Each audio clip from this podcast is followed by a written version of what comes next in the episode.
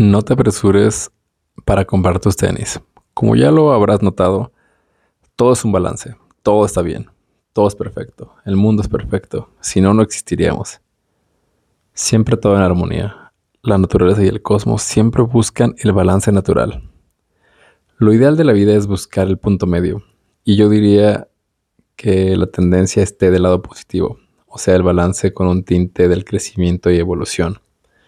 Sea lo que sea, puede tener un balance.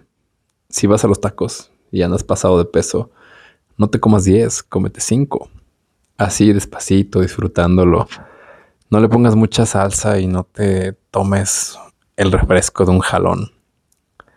Date el momento de disfrutar de tu delicioso momento de tacos. Si te gustan mucho y normalmente comes varios tacos, no te limites con uno solo.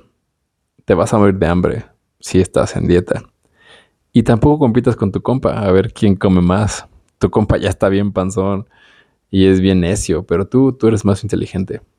Entonces, si vas a comprarte unos tenis, no te apresures.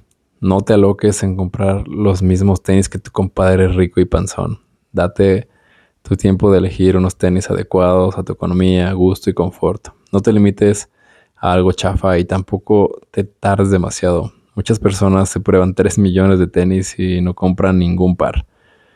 Principalmente reflejo de su inseguridad e insatisfacción crónica. Luego los amigos de las zapaterías terminan bien cansados y ni propina les dejan.